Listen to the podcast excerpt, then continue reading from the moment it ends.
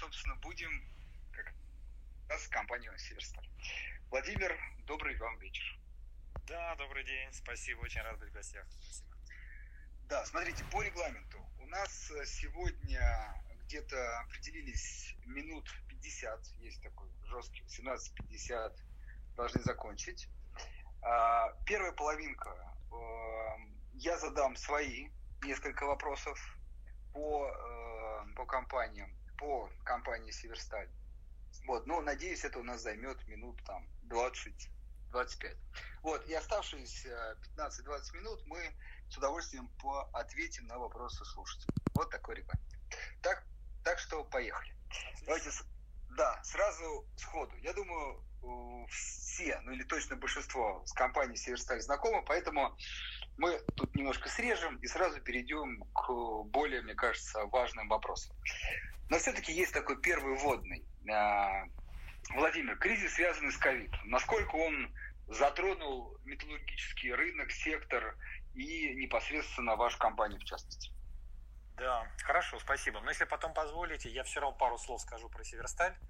Вот, потому что, ну, буквально в паре фраз. Вы можете прямо с этого начать. Давайте, тогда. да? Да. Ну хорошо, ну хорошо.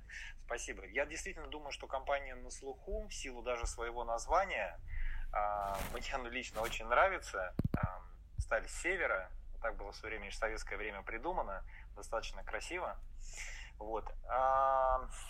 Ну что можно сказать? Это действительно одна из крупнейших российских компаний. Она входит э, во многие рейтинги э, российских компаний крупнейших. Она и крупная и в своем секторе. Чем еще известна? Ну, Россия часто хвастается своими оборонными технологиями, балетом, медициной и многими другими вещами. Но вот металлургия – это тоже тот сектор, которым можно похвастаться. Причем в мировом масштабе. Ну, такой факт, может быть, не все знают, что российские металлургические компании на кривой затрат мировой они находятся в самой нижней левой части. То есть кривая затрат, она всегда идет, если график смотреть, слева направо, и график этот возрастает от самых эффективных к самым неэффективным, скажем так, самым высоком маржина, э, с высокими затратами производителям. Вот. И российские компании все последние годы очень активно снижали свои затраты, многие из них а, вертикально интегрированы, поэтому покупают собственное сырье. И в результате, но даже на таком мощном российском рынке, где очень сильные конкуренты, Северсталь это компания с самыми низкими затратами. И, беда, и самой высокой в мире EBITDA а, по, по показателю EBITDA. То есть в четвертом квартале 2020 года маржа превысила 41%. Это ну, просто глобальный рекорд. Что еще можно сказать? Значит, я уже сказал про вертикальную интеграцию. Исторически идут споры, какой же должна быть металлургическая компания. Она должна заниматься только сталью или иметь еще свои активы, выпускающие уголь, а, добывающие уголь и руду железную, которые используются для выпуска стали. И в разные периоды разные мнения есть аналитиков. Но вот последние годы и мы своими финансовыми показателями и ряд еще других конкурентов, которые имеют вертикальную интеграцию, мы доказываем, что в сумме сочетание, по сути, горнодобывающей компании и металлургической повышает общую маржу и позволяет нивелировать рыночные колебания, потому что иногда цены на сталь, цены на сырье идут э, не в едином тренде, и э, производитель может всячески от этого страдать. Вот. Более того, по руде у нас даже переизбыток, на 130% обеспечены и продаем излишки а, нашей железной руды в Европу. Северсталь еще известна тем, что мы всегда загружены на 100% по металлургии. А, вот эти самые низкие затраты на производство стали позволяют нам поставлять нашу продукцию, по сути, по всему миру. В реальности мы поставляем порядка 60% в России, 40 или там 35% в зависимости от квартала мы продаем на экспорт. Ближайшие рынки для нас это Европа, это Ближний Восток, но с нашей себестоимостью мы можем поставлять хоть э, во Вьетнам или какие-то другие дальние страны. Значит, российские металлургические компании не только самые эффективные, они еще и все платят очень высокие дивиденды. Обычно инвесторы мировые, когда смотрят на металлургов, они, э, ну, как бы не доверяют этим компаниям, если вот не брать российские. Они думают, что что такое металлургическая компания? Это компания, которая имеет обычно высокий долг. Это компания, которая подвергается постоянным нападкам со стороны экологов и э, регуляторов. Это компания, а, которая хорошо себя чувствует только в период высоких цен. А так как мы относимся к сектору циклическому, то есть, грубо говоря, у нас все хорошо у металлургов, когда и в экономике хорошо. Растет экономика, всем нужна сталь для производства автомобилей, машиностроителям, там, строительства домов. Если в экономике все плохо, ну, точно будут падать и цены на сталь. Но так получилось, что российские металлурги, вот благодаря своей этой низкой себестоимости, если, например, плохо на одном каком-то рынке, они поставляют на другой. И примеров было очень много. И если не брать ситуацию, конечно, с каким-то глобальным кризисом, как 2008 года, ну, тогда, наверное, все компании пострадали, честно говоря, не только металлургические, то в целом мы за все последние годы а, показываем очень высокие финансовые результаты а, и платим высокие дивиденды. И это отличает нас от э, металлургов, которые работают на развитых рынках и не имеют, конечно, такой высокой маржинальности и платят небольшие дивиденды. Наша политика, в частности, предусматривает выплату даже больше 100% free cash flow, а мы это, идем на это сознательно. А, вообще, конечно, такой большой вопрос, как компания может долгосрочно выплачивать больше 100% своего free cash flow. Free cash flow – это свободный денежный поток, это те деньги, которые у вас остаются, по сути, после всех ваших затрат. А мы можем платить больше. Но мы платим больше, понимая, что мы реализуем последние годы нашу пятилетнюю стратегию, а, которая требует повышенного капекса, то есть инвестиций в развитие, а при этом долговая нагрузка у нас остается ниже по показателю э, чистый долг и беда, ниже единицы даже где-то в районе 0,8. Поэтому мы, в принципе, можем выплачивать сейчас временно больше, как бы компенсируя инвесторам за то, что они остаются с нами в период высокого капекса. Вот. И последний штрих, мы реализуем вот эту вот нашу амбициозную стратегию пятилетнюю, которая предполагает рост как объемов, так и существенное улучшение работы с клиентами, а, выход на прямые продажи клиентам, он маркетплейсы, запуск новых продуктов, развитие дистрибуционной сети как в России, так и в Европе. И вся вот эта наша стратегия а, должна принести нам дополнительно 2 миллиарда долларов к показателю EBITDA. Помимо того, что мы будем зарабатывать, в принципе, на рынке, просто поставляя продукцию. То есть это как бы вне так называемых макрофакторов. Это сверх, это за счет вот роста эффективности и запуска новых продуктов. И из этих двух миллиардов с 2018 года 800 миллионов мы уже а, заработали. Мы уверены, что стратегия работает, она уже проверена, она в пандемии себя хорошо показала. И, по сути, мы ожидаем, что в ближайшие годы капекс у нас уже будет снижаться, крупнейшие проекты, а, ряд уже был запущен в 2020 году, а отдача, по идее, будет расти. Именно вот на а, таких новостях после нашего дня инвестора, который мы провели недавно, ну, акции показали неплохой рост. Могу как-то так завершить. Вот, наверное, про Северсталь это, пожалуй, все. И сейчас буду рад тогда ответить уже про ваш вопрос про рынки, да, как сектор проходил пандемию. Да, давайте, да. Ну, смотрите, а, в марте было реально страшно, очень страшно. А, Стужи сформировали у сотрудников, которые работали в офисах, и можно их было перевести на удаленку. За две недели вывели на удаленку. Слава богу, у нас достаточно такая digital компания, и SAP внедрен, и IT очень сильно развиты цифровые технологии.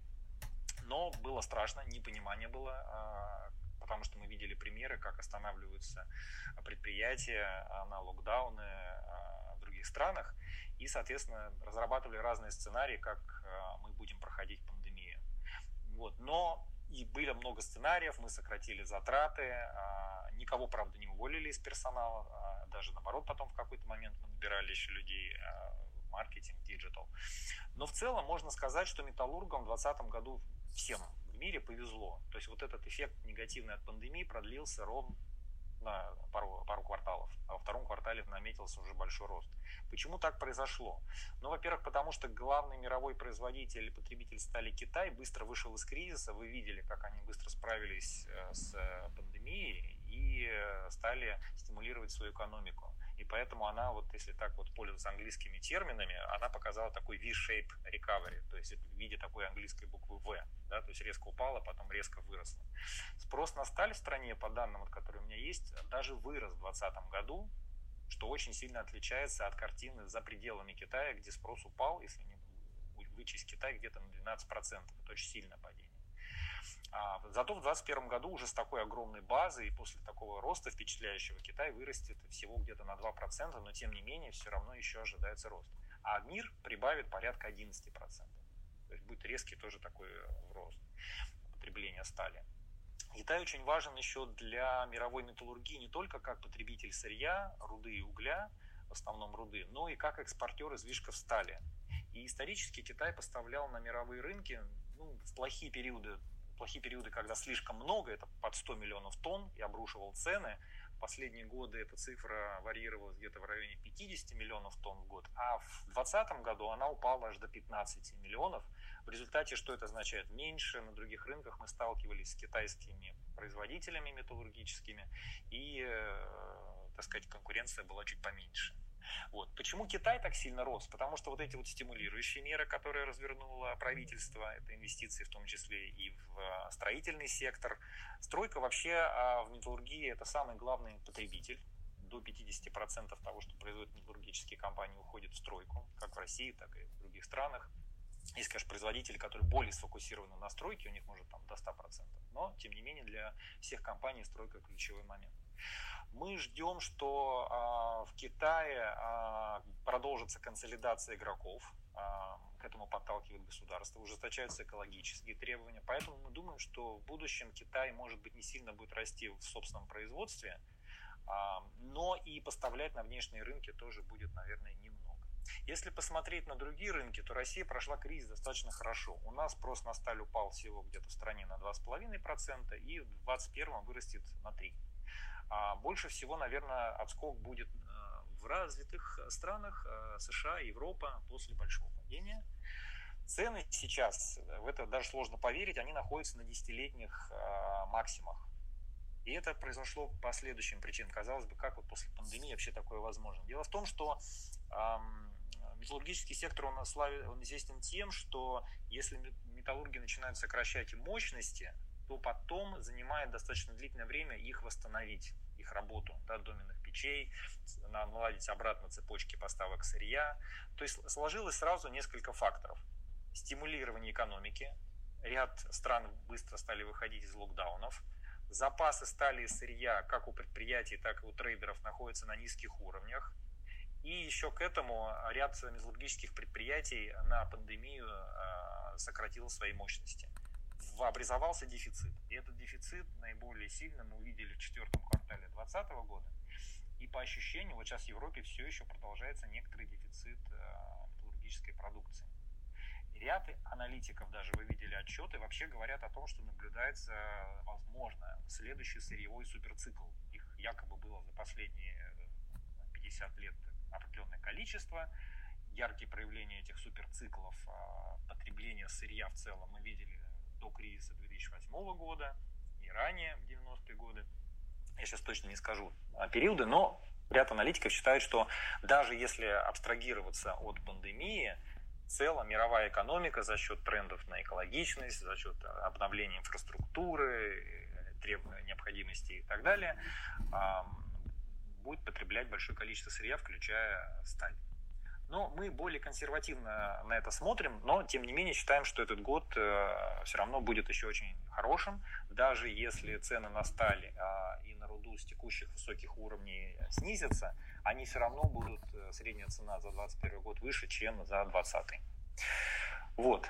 Про, за Россию, про Россию последний заканчиваю штрих, что главным драйвером в прошлом году это был строительный сектор из-за субсидирования ставки по ипотеке. Программа была продолжена а, продлена и на 2021 год, поэтому мы ждем, что и в этом смысле эта стройка нас поддержит, и инфраструктурные проекты. Также э, это будет автомобильный сектор и машиностроение. Как вы знаете, на рынке автомобильном тоже наблюдается дефицит. Э, люди накопили, э, те, кто сохранили зарплаты, определенные суммы за пандемию, причем это наблюдается во всем мире. И вот Соответственно, как только локдауны стали отменяться, а, люди стали инвестировать и в недвижимость, и обновлять свои автомобили, что положительно тоже для металлургических компаний. Пока, по ощущениям, цены на сталь в России во втором квартале могут даже еще немножечко подрасти. А, во-первых, начинается строительный сезон, во-вторых, премия, так называемая, на локальные а, цены, она достаточно низкая, а мировые цены при этом пока продолжают расти. Вот примерно в такой точке мы находимся а, сейчас с вами. Ну, да, то есть, в общем, э, точка скорее э, оптимистичная, то есть такой скромно оптимистичный взгляд, потому что э, я его, кстати, тоже разделяю не только на металлургический сектор, но и вообще, да, при том, что, к сожалению, иногда и встречаются аналитики, которые там пророчат что-то плохое и ужасное.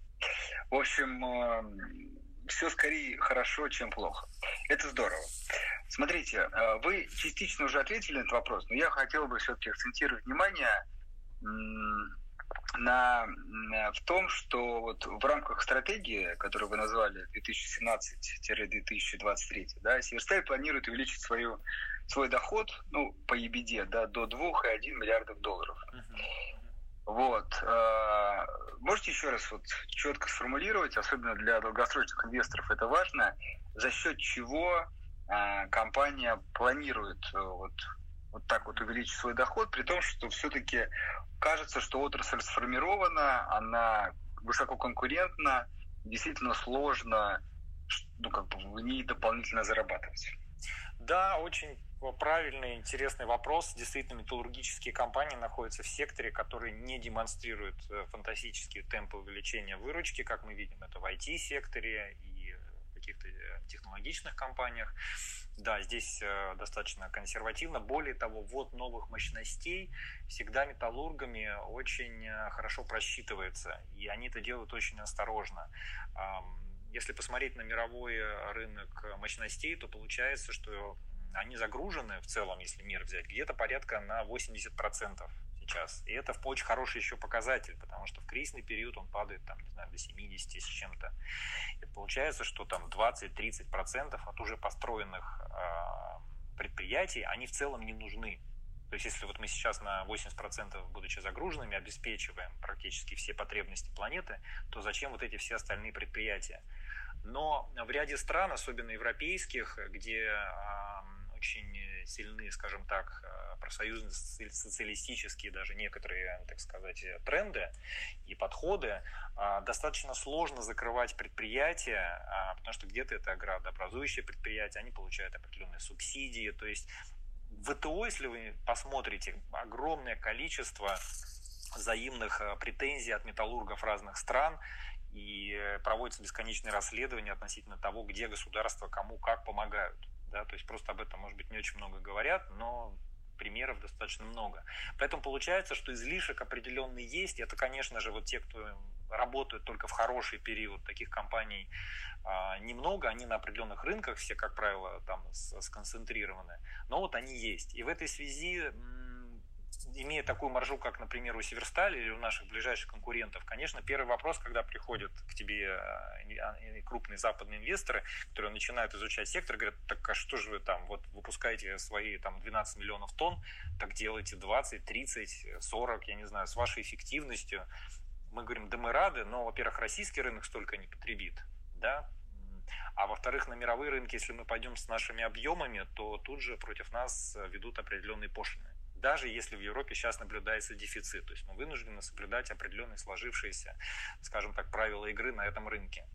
Получается, что расти в объемах надо очень осторожно. Мы это делаем, наши конкуренты делают понемножку, добавляя там, где это возможно, видя какие-то новые рыночные ниши. И вот как, как мы сформулировали в этой связи нашу стратегию 2018 года, когда мы сказали, что мы заработаем за ближайшие 6 лет э, там, 2 миллиарда долларов. Как? Да? при этом не растя очень сильно в объемах. Ну, во-первых, надо сказать, что справедливость, что где-то мы все-таки растем. У нас очень амбициозная программа по а, сырью, по железной руде, по а, углю. Если напомню вам цифры, сейчас я посмотрю секундочку буквально, чтобы сказать вам точно. Например, вот смотрите, железная руда с 7 миллионов тонн до 9,4 миллионов тонн. Это вот Яковлевский у нас такой э, железорудный комбинат, плюс там еще одно предприятие. По катышам тоже у нас рост, э, рост определенно наблюдается. Это железорудный такой продукт э, с высокой добавленной стоимостью, часть которого мы продаем в Европу. Да? Там с 10 э, до 10 точек. 9 миллионов тонн до почти 12. А в угле с 4,7 миллионов тонн до там, почти 6 миллионов тонн к 2023 году. То есть, несмотря на то, что мы уже хорошо обеспечены сырьем, мы понимаем тренды, мы понимаем в том числе экологические тренды, мы думаем, что спрос на железную руду будет расти, как определенная альтернатива замены углю в какой-то момент. Безусловно, эту руду нужно производить э, в определенном виде продукции, вот. но, тем не менее, на руду спрос, скорее всего, сохранится. Поэтому мы не в этом плане не переживаем. То есть первое направление – это рост э, в сырье, где мы уже имеем качественные активы. По сути, нам нужно их дальше просто развивать, инвестировать. Это очень понятная инвесторам история. Каждая новая тонна сокращает э, в сырье нашу себестоимость и э, повышает, безусловно, выручку при продаже. Второе направление – это а, работа с клиентами. Мы продаем порядка от, предположим, наших 12 миллионов тонн, где-то 60% в России и 40% на экспорте. На экспорт, как правило, отправляется более простая продукция, а, горячий катанный, так называемый прокат холодный, а, ну, у нас, правда, есть уже и высокая, с высокой добавленной стоимостью продукция, которая уходит на экспорт. Даже, вот, например, мы трубы э, поставляли и в Соединенные Штаты, и в Европу. Это трубы большого диаметра. Вот, соответственно, такая достаточно сложная, а, сложный продукт, который требует а, большой, э, большой компетенции, оборудования. Вот. А, но в целом, в целом на экспорт уходит достаточно базовая продукция. А в России, в России мы представляем очень широкую линейку того, что нужно нашим клиентам. Более того, уже даже делаем определенные металлургические бренды. Например, мы делаем стальную кровлю, которая продается обычным потребителям. Здесь даже э, не обязательно, что это продажи огромным крупным компаниям. То есть мы уже формируем такой консюмерский бренд.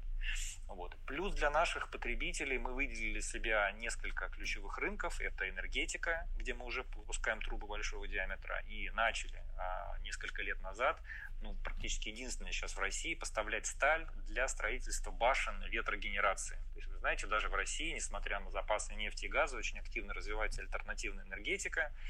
Вот. И мы являемся вот таким вот одним из крупнейших поставщиков стали для строительства этих башен. Тоже вот новое направление. Значит, дальше идем. У нас строительный сектор. В строительном секторе мы поставляем туда до 50% от того, что в Россию поставляем. Тоже появилось огромное количество новых решений. Например, для строительных компаний мы э, разработали новый подход. То есть мы, если раньше, например, поставляли им э, стали для строительства домов, то теперь уже из э, стальных конструкций мы можем строить, например, паркинги которые сильно обходятся дешевле строительным компаниям, чем, например, построенные из бетона скажем так.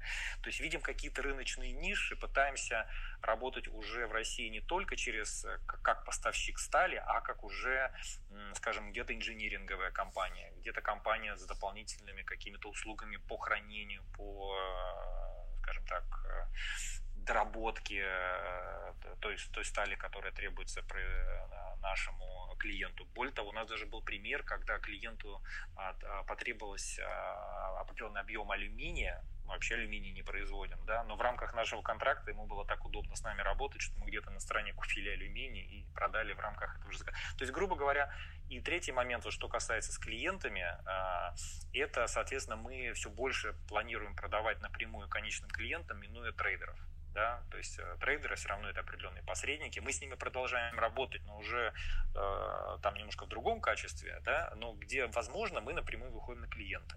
То есть получается, что мы физически в объемах, например, в России, э, скажем так, пока не очень сильно прирастаем, хотя планируем к 2023 году добавить там миллион тонн стали, достаточно большой объем. Вот. Но мы все больше и больше уходим в сервисы, в новые продукты, в, какие-то уникальные решения.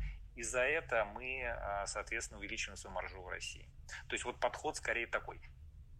И третий подход – это снижение затрат – а в сырье, а, как я уже сказал, он будет происходить, естественно, за счет модернизации, нового оборудования и увеличения объемов. А в стали он будет происходить тоже за счет ведения очень крупных проектов. Это вот мы построили, знаете, уровня просто советских строек масштаба. Проект на 500 миллионов долларов. Это новая доменная печь и коксовая батарея. Это самый такой первый сказать, передел металлургический. Мы ввели эти два огромных объекта а, в 2020 году коксовую батарею мы планируем еще вторую очередь запустить. То есть да, запуск даже вот этих двух объектов позволит сильно сократить, во-первых, экологическую нагрузку, во-вторых, э, снизить наши затраты. То есть получается, а, ну и там еще можно добавить, что у нас очень много проектов Digital, у нас большая команда э, из Digital, что они делают, то есть они анализируют данные, данные, э, которые собирают большие данные, собирают наше оборудование, оборудование достаточно современное, на основе этих данных пишут алгоритмы, которые позволяют лучше работать с нашими производственными линиями сокращать количество брака, сокращать количество простоев на ремонт или там на какие-то поломки. Вот. Получается, что вот это вот все вместе, как элементы стратегии, делают компанию реально ежедневно лучше. Вот. И э, вот таким вот образом мы планируем двигаться э, с э, зарабатыванием, знаю, по 200-300 миллионов долларов каждый год, чтобы выйти вот на общую сумму в 2 миллиарда долларов. Вот примерно такой подход. Не знаю, насколько это было понятно, но получается, что везде, да, широкими мазками такими, но везде. Да, я как раз э, хотел, так сказать, немножко резюмировать. Это получается ближе к земле, то есть в плане добычи сырья, и ближе к потребителям, то есть непосредственно да, уже да. к конечным да, конечным. Вы очень, мне кажется, точно э, резюмировали. То есть, если, например, Северсталь там пять лет назад это была компания, один из таких лидеров, трансеттеров по сокращению затрат, мы очень агрессивно пошли в это направление, испробовали там практически все. И в какой-то момент к 2018 году мы поняли, что вот еще больше сократить затраты, конечно, где-то можно, но это уже не даст таких больших э, результатов. И тогда пошли в другую совершенно стратегию, ну как в другую, то есть это вот именно улучшение клиента, клиентского опыта, модернизация оборудования, улучшение качества нашей продукции но при этом сохраняя низкую себестоимость. Вообще обычно в теории не получается так делать. То есть ты либо идешь за качеством а, продукции и сервиса, и тогда у тебя себестоимость не может быть низкая. Но вот у нас, в нашем секторе, и у нас, и у других компаний пока это получается. То есть мы как-то и затраты сохраняем, и даже снижаем где-то, а при этом сильно растем в качестве и в сервисах.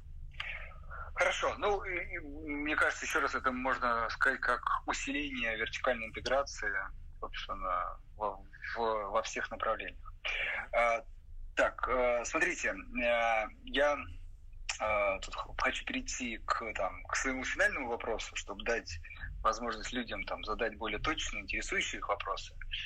А, это вопрос дивидендной политики. Вы его озвучили, но все-таки, мне кажется, там, инвесторы, особенно инвесторы, которые любят дивиденды, и для них это особенно важный вопрос, там, помимо развития компании, вертикальной интеграции, там, перспектив даже увеличения прибыли, все-таки их в первую очередь интересует, что они могут получать от инвестирования в акции Северстали вот непосредственно в ближайшее время и в ближайшие годы. Какова дивидендная политика вашей компании? Да, да, Андрей, абсолютно верно. Действительно, российские металлурги застолбили за собой а, такое восприятие, как а, именно, ну, в России уж точно, как дивидендных компаний, которые, несмотря на цикличность, должны быть в портфеле, потому что обеспечивают постоянный поток. Более того, все компании, ну, не все, не буду за всех говорить, но многие российские компании в секторе платят свои дивиденды ежеквартально, что очень удобно для инвестора тоже. Подход такой же, какой был. Мы вышли на эту стратегию много лет назад, мы ничего в ней не меняли. Единственное, что у нас там было на момент высокого капекса, даже, так сказать, в интересах инвесторов а, корректировка корректировка. Что имелось в виду? То есть мы за счет того, что у нас долговая нагрузка ниже единицы, а и она там и сохранится, особенно с учетом таких финансовых результатов и цен, которые сейчас наблюдаются на рынках, мы можем выплачивать больше 100% free cash flow. Free cash flow достаточно сложно, конечно, моделировать и аналитикам, уж тем более э, инвесторам, но я просто приведу некоторые цифры э, там, прошлых лет. В целом дивиденды, скажем так, варьируются. Еще раз я говорю, у нас э, такое общение скажем так, просто для информации, да, и каждый инвестор потом должен, безусловно, провести свою аналитическую работу, посмотреть цифры, принять взвешенное решение. Но они, скажем так, в диапазоне в год дивиденды где-то там 1,2, 1,4, 1,5 миллиардов долларов. Где-то вот в этом диапазоне они ходят в зависимости от free cash flow, в зависимости от общей ситуации на рынках, потому что понятно, что несмотря на все наши программы эффективности и рост, мы, не, мы конечно же, все равно зависим от рыночных цен, и эти цены устанавливает рынок, а не мы. То есть в этом плане мы э, price taker это называется, да, по-английски.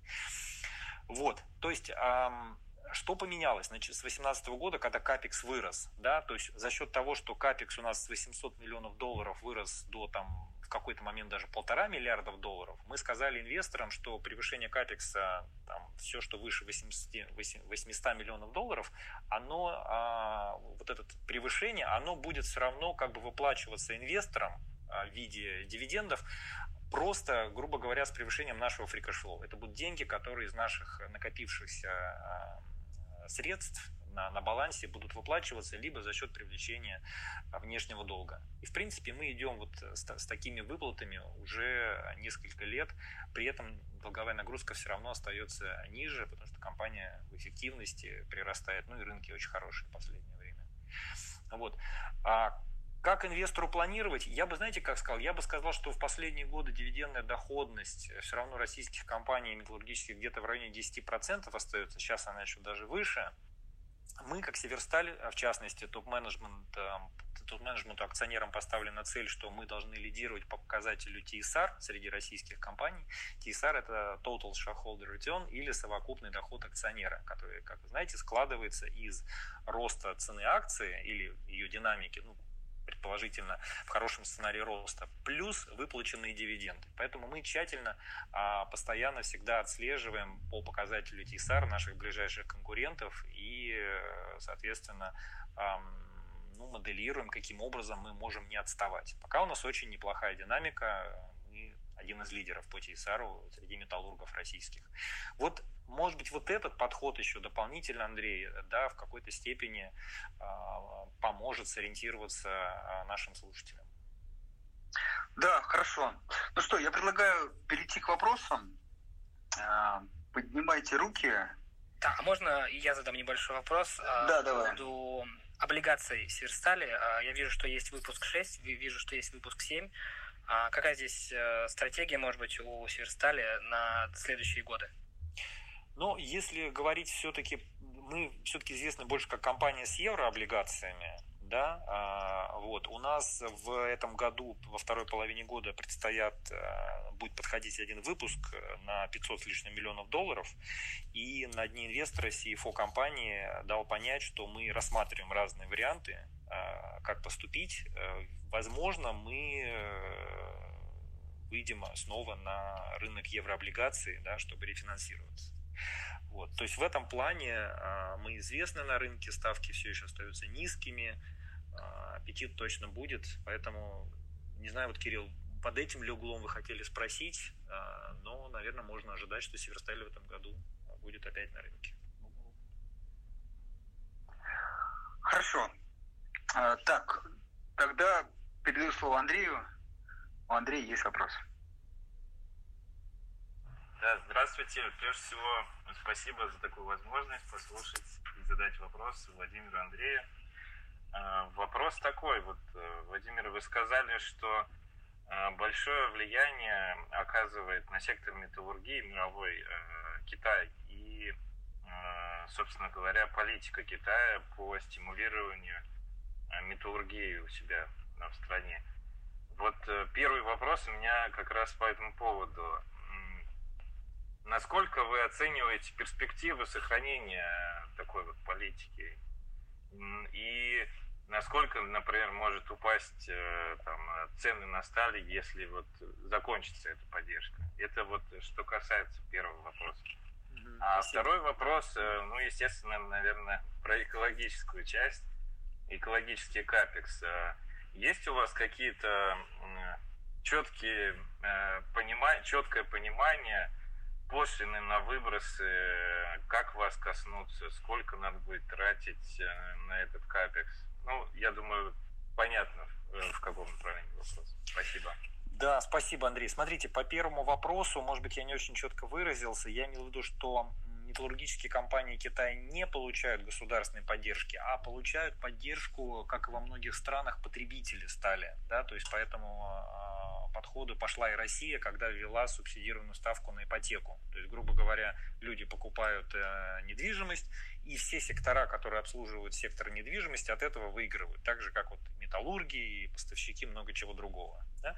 Вот такие программы сейчас в Китае. Что касается металлургов, то а, наоборот, как раз в Китае большое сейчас давление на металлургов, но не только на металлургов по экологическим причинам. Как вы знаете, долгое время а, в Китае а, ну, качество мощностей, а, скажем так, очень сильно варьировалось. А, то есть были очень прогрессивные компании, как Bau Steel, например, которые совершенно не уступают там, где-то европейским, лучшим американским компаниям, особенно сейчас. И были очень э, такого ну, базового, скажем так, уровня производители, которые ну, оказывали большое влияние на окружающую среду. И в какой-то момент проблема стала такой критичной, что в рамках новой пятилетки развития Китая проблема экологии стала номер один. И поэтому сейчас э, закручиваются гайки производителей металлургических, в том числе э, ставят дополнительные KPI, а, в результате чего Китай, в частности, даже начинает очень активно внедрять электропечи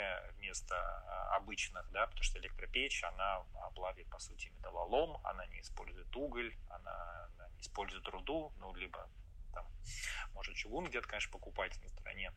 Но в целом, грубо говоря, у них не такая большая эффективность у электропечей с точки зрения маржинальности, но зато они экологичнее. Хотя, конечно, потребляют много электричества это может я уже в какие-то детали пошел. То есть, грубо говоря, мы считаем, что а, давление экологическое на производителей в Китае продолжится. Это, а, по нашему опыту наблюдения, ведет к их консолидации. Как правило, когда какое-то регуляторное давление наступает, производители начинают вокруг крупных игроков э, как-то объединяться, а маленькие уходить с рынка.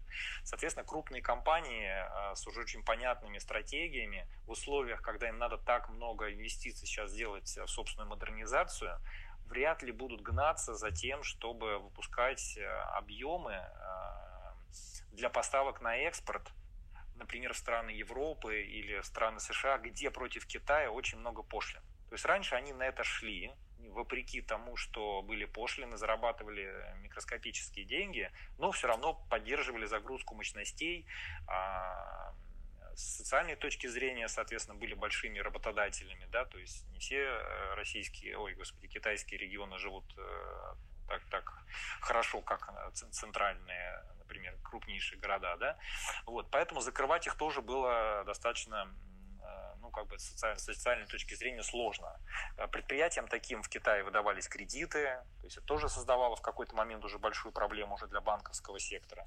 Вот, в общем, мы считаем, что наведение некоторого порядка на металлургическом секторе э, в Китае приведет э, ну, к лучшей ценовой дисциплине, лучшей дисциплине поставок на мировые рынки.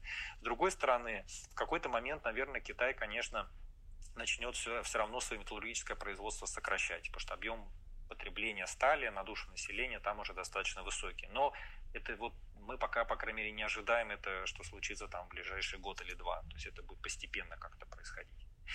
Это с первым вопросом. Со вторым вопросом, что касается экологических рисков уже для российских компаний, э, компаний при поставках на другие рынки. Да, действительно, есть определенная сейчас э, самая горячая тема.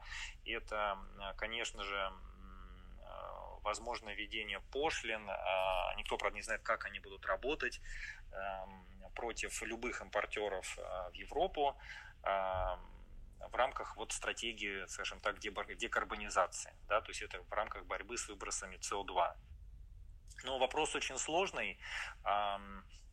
Европейские компании сейчас пытаются найти какой-то путь, как соответствовать будущим экологическим требованиям. Возникают даже некоторые проекты, связанные с использованием водорода, так называемая водородная металлургия. Но к ней тоже огромное количество вопросов, и водород очень дорогой, и транспортировать его практически невозможно, он требует определенных условий. Поэтому есть какие-то небольшие пилотные проекты. Как вы знаете, в Европе по-прежнему еще сейчас дефицит стали наблюдается, и европейские уже потребители бунтуют. Да, и поэтому сейчас идут очень такие такие сложные переговоры, но в какой-то момент, наверное, действительно все равно эти пошлины будут введены, и импортировать Европу будет достаточно сложно. Что делает в этом случае Северсталь и там еще ряд российских компаний? А, мы, а, во-первых, понимаем, что все равно а, проблема СО2, ну, во-первых, она есть, признаем, и у нас есть официальная позиция совета директоров компании, тоже важный шаг, да, публичная по этому вопросу. Не все компании готовы об этом еще говорить. Вот. Второй момент, мы установили цель по снижению выбросов СО2 на 3% в ближайшие три года. Может быть, покажется небольшой цифра, но у нас такая позиция в компании, что мы ставим цели вот есть ряд компаний, которые сейчас за рубежом, в частности, упрекают за такую, знаете, популизм. То есть они говорят, мы там к 50 году станем полностью углеродно-нейтральными. Ну, кто доживет до 2050 года, да, вот такой подход, поэтому часто компании критикуют. Поэтому мы ставим такие краткосрочные цели, а, но которые совершенно четко подкрепляются нашим капексом. То есть вот у нас продолжается все равно еще модернизация нашего оборудования, и это будет приводить э, автоматически к снижению выбросов СО2. То есть сейчас вот мы поставили цель на 3% снизить, мы разработаем, скорее всего, цель на более долгий период э, с более агрессивным снижением. Тоже об этом в свое время объявим. То есть мы считаем за счет вот этих вот инициатив, которые мы делаем, показывая реальные отношения к проблеме СО2, снижение уровня выбросов. И уже это, кстати, по э, классификации World Steel, это европей, такая мировая ассоциация, а, металлургов, мы с точки зрения выбросов Северсталь, по крайней мере, ну и, мне кажется, другие российские металлурги, мы находимся на очень неплохих местах уже сейчас. То есть не должен быть стереотип, что мы где-то там в самом низу с самыми большими выбросами. Мы где-то там в первом квартире, как говорится. Так что есть надежда, что эти э, ограничения европейские будут очень дифференцированы, предположим, для компаний там, из Китая, для компаний из Бразилии, там, из СНГ, для России они будут своими, может быть, даже для каждой компании будет своя какая-то. Но пока еще толком никто не знает. То есть пока это не проблема э, ближайшего будущего, скажем вот так вот. Но мы внимательно следим, тоже пытаемся улучшаться, э, чтобы это как-то учитывалось в будущем. Да, хорошо, спасибо. Так, э, Константин Добавович, у вас, э, у вас есть вопрос, правильно? Да, добрый день. Э, также хотел сказать спасибо за возможность задать вопрос. А, в продолжение вопроса Андрея у меня там один будет прикладной, один там такой более глобальный. Сначала про общий вопрос. Продолжение тем про цены. А, там, я из ваших рассуждений сделал вывод, что, наверное, в среднесрочной перспективе там, а, по ценам на сталь переживать сильно не стоит, потому что есть э, драйверы, почему они, например, сильно падать не будут. Но непонятно, что будет э, с ЖРС. А вот, э, опять же, китайские производители снижают объем производства, плюс переходят на электросталь. А что, как вы видите ситуацию по рынку ЖРС? Не будет ли так называемый рассинхрон, когда цены на сталь останутся высокими, а цены на ЖРС допустим, упадут. Константин, э, желез, да, железосодержащие что там, продукты. Железнорудное сырье. Сырье, да. Да, железнорудное mm-hmm. сырье. А, ну, и да, давайте я сразу да, второй да, задам. Конечно, конечно. Да. И второй вопрос, он больше прикладной, а, там, именно по компании. Могли бы как-то дать понимание, что сейчас происходит с запущенной третьей доменной печью, когда от нее ждать эффекта, в каком квартале начнется какие-то ну, эффект именно на операционные показатели, и когда ждать большого капремонта самой большой пятой пищи? Ох, сколько много классных вопросов, да.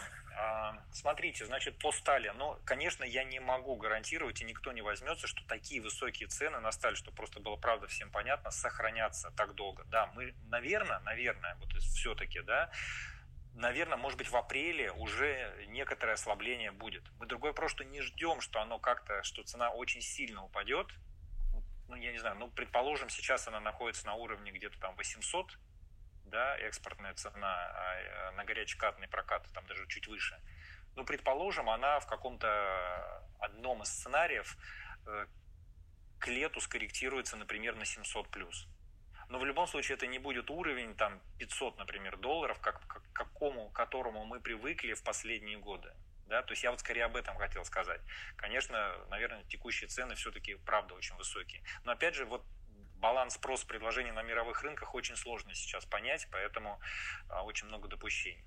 Что касается руды, руда, да, по 170 долларов, а, но действительно на мировых рынках это очень высокий уровень. А, исторически мы вообще всегда считали, что на этом рынке должны доминировать, конечно же, доминировать фактор себестоимости производства руды. И она находится где-то ну, ниже явно 100 долларов. И поэтому мы считали во всех наших консервативных сценариях внутренних да, финмоделей, что ну, руда где-нибудь там 80-90, предположим, долларов, где-то даже мы ниже. Но весь 2020 год она держалась, э, ну, падала, конечно, там где-то марте-апреле до 80, но потом опять э, очень резко пошла вверх. И вот до текущих уровней. В сухом остатке. Возможно, она тоже скорректируется, потому что все равно какие-то дополнительные объемы вводятся на рынок, хоть и рынок очень консолидирован, да, есть очень ряд очень крупных игроков, которые хоть и вводят мощности, но при этом, конечно, не хотят и цену обрушить. Но, предположим, руда с текущего уровня к лету может скорректироваться где-нибудь на уровне там 150-160. Опять же, я не главный прогнозист, вообще это одно из мнений, да, и там учитывайте все остальные тоже, да, но, грубо говоря, резкого падения обратно мы тоже не ждем. Останется ли на этом уровне руда, тоже маловероятно, слишком высокая, высокая цена. То есть получается, что рассинхронизации вроде бы как не, не будет, отвечая на ваш вопрос. То есть сталь и руда, наверное, они будут двигаться вниз э, понемножку одинаково. Что касается доменной печи номер три, она раскручивается, она будет раскручиваться и весь 2021 год, но эффекты мы уже увидим начиная с этого года. То есть они вот уже есть, скажем так. Я не могу сейчас точно их назвать, что мы как раз будем отчитываться за первый квартал в апреле. Вот, может быть, там мы попробуем чуть больше уже рассказать. Но эффект есть. Что касается ремонта а, той другой печи, сейчас нету под рукой информации, мне надо будет уточнить. Если это возможно будет раскрыть, сейчас принято какое-то решение, то ну, я, например, Андрею сообщу, или мы как-то сделаем широкую коммуникацию. Но пока не готов ответить. Но я думаю, что, по-моему, на дне инвестора, если не ошибаюсь, извините, Константин, по-моему, SEO компании говорил что-то про 24-25 год. Вроде бы отвечая на вот этот вопрос. Ну, я этот момент пропустил, но хорошо, спасибо большое вам за ответы. Пожалуйста. Да, э, Владимир, э, еще один вопрос успеем ответить? Да, давайте, конечно. Да, коллеги, есть у кого-нибудь вот финальный вопрос? Кто-нибудь готов что-то уточнить? Коллеги, добрый вечер. Я там 10 минут в начале дискуссии боролся с проблемами со связью. Надеюсь, что я их победил. Меня хорошо слышно? Вас отлично слышно, да, Дмитрий. Да, я, во-первых, хотел поблагодарить Владимира за шикарную дискуссию. Действительно очень интересно, вообще очень такой интересный бизнес. И, в принципе, я всегда очень позитивно о Сверстале отзываюсь, и мне эта компания очень нравится. И мне кажется, что все, кто на сегодня в комнате присутствует, они почувствовали почему. А, вот, а, поняли. У меня вопрос такой немножко не из, скорее даже не из сферы, да, я знаю, что компания Северсталь и акционер главный Северстали очень активно инвестирует в различные венчурные проекты, в R&D и в разработку, собственно, финансирования новых технологий в части, там, связанных с материалами, с IoT, там, с рядом других вещей. Uh-huh. А, какой-то вы эффект в этом смысле уже наблюдаете? Какая есть стратегия у компании Сверстали в целом широко по группе а, относительно там, инвестиций дальше в а, какие-то такие достаточно рисковые венчурные проекты, на которые потенциально могут быть э, там, на перспективе 5-6 лет там, драйверами развития и роста бизнеса. Может быть, что-то можете рассказать. Все очень интересно, как у вас вот в этом венчурном направлении идут дела в целом. Да, смотрите, можно можно, конечно, да. То есть это Северсталь Ventures, он у нас относится к стратегическому приоритету новые возможности, и там много чего происходит. То есть, с одной стороны, а, есть действительно инвестиции в фонды фондов американские, и даже напрямую, ну не только американские, мировые а, венчурные компании, стартапы, которые занимаются а, ну, по сути, такими дисрапт э, подрывными технологиями не только в металлургии, а вообще вот в промышленном секторе. Ну, как правило, ближе к металлургии. Вот, например, там у нас одна из компаний, мы, которую проинвестировали, Airborne, она позволяет делать э, такое нержавеющее напыление на сталь, э, которое сильно дешевле, чем текущие возможности металлургических, металлургических компаний. Другой пример, мы инвестировали в компанию, например, Синтез, это уже огромный крупное предприятие, расположенное в России, которое обеспечивает э, потребности вот 3D принтинга именно в металлургии. То есть это такой вот они порошок специально делают, и теперь это часть нашего бизнеса. Здесь мы тоже видим большой потенциал. То есть там очень-очень-очень разные э, проекты на самые разные стадии. Они смотрят как совсем венчурные, и уже такие зрелые компании, которые комплементарны для нашего бизнеса. Если работать с ними, если есть среди слушателей какие-нибудь а, представители вот э, таких вот технологичных стартапов, то очень легко на, найти в интернете Severstyle Ventures или наши акселераторы, а, податься, то есть в этом а, плане мы всегда очень за.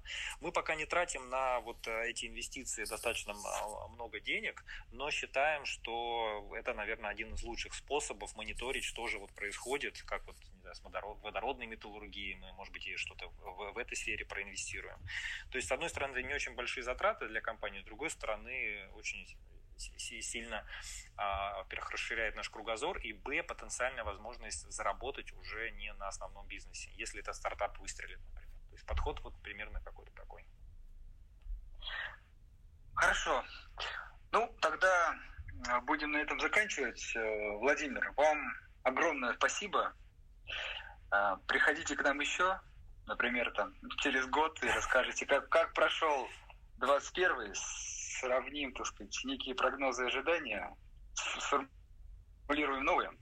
Но, в общем, это действительно огромная польза, я чуть-чуть скажу с своей точки зрения, огромная польза для инвесторов, для начинающих инвесторов, которые понимают, что, например, вот за акцией Северсталь стоит не просто имя какое-то в торговом приложении, а действительно крупная вертикально интегрированная компания, компания, которая думает о своих акционерах, думает э, о дивидендной политике, думает о развитии, о экологии, о новых технологиях. И, в общем, это что-то действительно огромное. И человек, покупая акции, допустим, в Северстале, действительно становится обладателем очень крупного, современного бизнеса. И Спасибо. Спасибо да. за эти слова и вам, и Дмитрию, и Кириллу. И простите, что я перебью, мне просто очень заинтересовала эта фраза, потому что она, по сути, а, очень перекликается с тем, что Уоррен Баффет говорит, когда он говорит о том, что не смотрите на ценную бумагу как на вот э, какую-то э, там непонятную электронное что-то или бумажку. По сути, вы покупаете долю в бизнесе, вы становитесь вот э, владельцем, да, и это очень важное такое психологическое ощущение, что да, у тебя их немного, этих акций, но ты же по сути, владелец, да, тебе интересно, что это за предприятие, да, оно какое-то не абстрактное, и поэтому я тоже, да, всячески приветствую тех, кто начинает инвестировать, потратить время, если оно там, позволяет график, как-то изучить компании, которые вы купили. Вам намного интереснее потом будет э, читать э, новости об этих компаниях в телеграм-каналах и, или в деловой прессе. Вот, поэтому всячески приветствую Коллеги, подход. Да, Владимир, спасибо большое. Мы тоже этот э, подход разделяем. Но, пользуясь случаем, да, мы поздравляем главного акционера э, Северстали господина Младашова. Сегодня он возглавил российский список Forbes, вошел в 50 э, богатейших людей мира, и это все видно тоже неспроста. Это некоторый результат там, интеллектуальной активности, собственно, деятельности человека, который действительно построил этот бизнес, по сути, перестроил его, сделал его действительно технологичным и одним из, наверное, лучших выборов э, в металлургическом секторе, в принципе, да, в мировом, я не побоюсь этого слова. И, э, так сказать, отмечая это, я все-таки Гор у нас э, просил слово достаточно, если вы не против, давайте конечно, дадим человеку конечно. задать последний вопрос, еще у нас есть 7 минуточек, и Гор, вам слово. Добрый вечер, ребят. Спасибо большое за крайне интересную беседу. Uh, у меня вопрос какой? А, в сентябре, по-моему, прошлого года а, была информация и приняли законопроект о повышении налогов на, э, для металлургов. По-моему, его приняли и повышали там в три с половиной раза. Вопрос, насколько значительно вот это изменение в законодательстве повлияет на чистую прибыль Северстали? Гор, смотрите, там на самом деле не на всю прибыль металлургов, скажем так, да, это вопрос, который обсуждался. Вопрос, который обсуждался, ну, сейчас и много чего обсуждается, да, но если тогда, это вопрос увеличения налога на НДПИ, на добычу полезных ископаемых. И в этом плане, с одной стороны, мы хоть и вертикально интегрированная компания, большая, но сама методика, которая используется, она несопоставима по эффекту на, скажем так, на налоги компаний против, предположим, сектора а, нефтегаза. Ну, просто он по-другому немножко считается. И на тот момент, когда это анонсировалось, а, аналитики прогнозировали, что эффект для такой компании, как Северсталь, от изменения, если не ошибаюсь, надо посмотреть, ну, по-моему, порядка 40-50 миллионов долларов в год. дополнительных затрат. То есть вот вроде бы речь шла об этой цифре. Если вдруг я вас не понял, вы мне напишите на mail, мы более детально поговорим. Сейчас, э, сейчас есть новый раунд э, обсуждений из-за того, что цены сильно выросли. А, это вот переговоры, в частности, шли с правительством где-то месяц назад. На фоне резкого роста мировых цен, конечно, подросли российские цены, и ряд клиентов стал жаловаться, в частности, строительного сектора. И в результате переговоров э, с клиентами, с участием правительства, с целым рядом компаний был заключен, э, соответственно, заключены долгосрочные договора. Там, ну, скажем так, более интересными для них условиями. То есть в этом смысле мне кажется, что вроде бы э, вот этот вопрос тоже был э, в какой-то степени решен. То есть в этом плане мы, ну, как бы идем всегда навстречу, но при этом объясняем и свою позицию, что рынки очень цикличны, что цены на сталь могут как пойти вверх, так и вниз, и в этом плане российский рынок следует за мировым трендом, а не то, что мы как-то необоснованно пытаемся, а, скажем так, повысить именно только на этом рынке их. Не знаю, Гор, насколько ответил, не ответил. Вот, если что, можем действительно продолжить. У вас очень такие специализированные вопросы. Вот, но надеюсь, как-то это помогло. Ответили, спасибо большое. Хорошо, коллеги, а, тогда да, предлагаю э, на этом заканчивать. И я надеюсь, что вот другие коллеги Владимира, ну, так сказать, поддержат инициативы, будут больше и больше общаться именно с частными там, Андрей, а я больше скажу. Я уверен, что такие есть, и более того, среди наших слушателей есть здесь прекрасные руководители управления по связям с инвесторами других компаний. Вот, так что смело приглашайте. Я уверен, тоже будут рады рассказать да, я хотел как немножко подвести итог, да, и, коллеги, если есть действительно, я вижу, что здесь есть Ника, есть Сергей, кто, собственно, представляет тоже а, службы связи с инвесторами э, больших российских эмитентов, мы планируем эти мероприятия делать регулярно, эти разборы, да, и несмотря на то, что у нас сейчас э, в группе конкретно в этой беседе не, относительно небольшое количество подписчиков, мы делаем, а, будем делать из этого контент, собственно, мы будем а, переводить в печатную плоскость, э, дистрибутировать через свой блог, запускать серию аудиоподкастов. И это действительно такая хорошая возможность а, поговорить напрямую и немножко опосредованно, дистанционно с а, большим количеством российских частных инвесторов и объяснить им суть компании, чем она занимается, какие у нее есть точки роста, какие потенциально есть угрозы, какие вы видите риски, и мне кажется, это хорошая возможность, поэтому, коллеги, пользуясь случаем, всех прошу подписаться, собственно, на нашу группу, написать нам с Андреем в директ, если вам это интересно, такой формат мероприятий. И э, мы будем проводить их регулярно и обещаем, что мы достаточно широко э, будем коммуницировать с э, российскими частными инвесторами по специфике вашей компании, доносить, что это отличный бизнес, прекрасная возможность там, диверсифицировать свой портфель, потому что сейчас мы видим, что а частный инвестор предпочитает э, в том числе зарубежный сектор, да, мы видим, что там, по американским компаниям спрос уже больше 50%, и мы считаем, что на российском рынке есть идеи, есть очень классные бизнесы, в которые тоже смело можно инвестировать, и ретерн исторически по ним будет вас радовать, э, и он точно будет не хуже, чем сопоставимые компании иностранных, иностранных эмитентов в соответствующих секторах. Поэтому спасибо большое обращайтесь, мы будем делать такие вещи регулярно. Владимир, как э, отдельно большое спасибо за то, что вы сегодня приняли участие в нашей дискуссии, было очень интересно. Спасибо большое, спасибо, всем удачи, до свидания. До свидания. Да, всем всего, всего доброго. До свидания.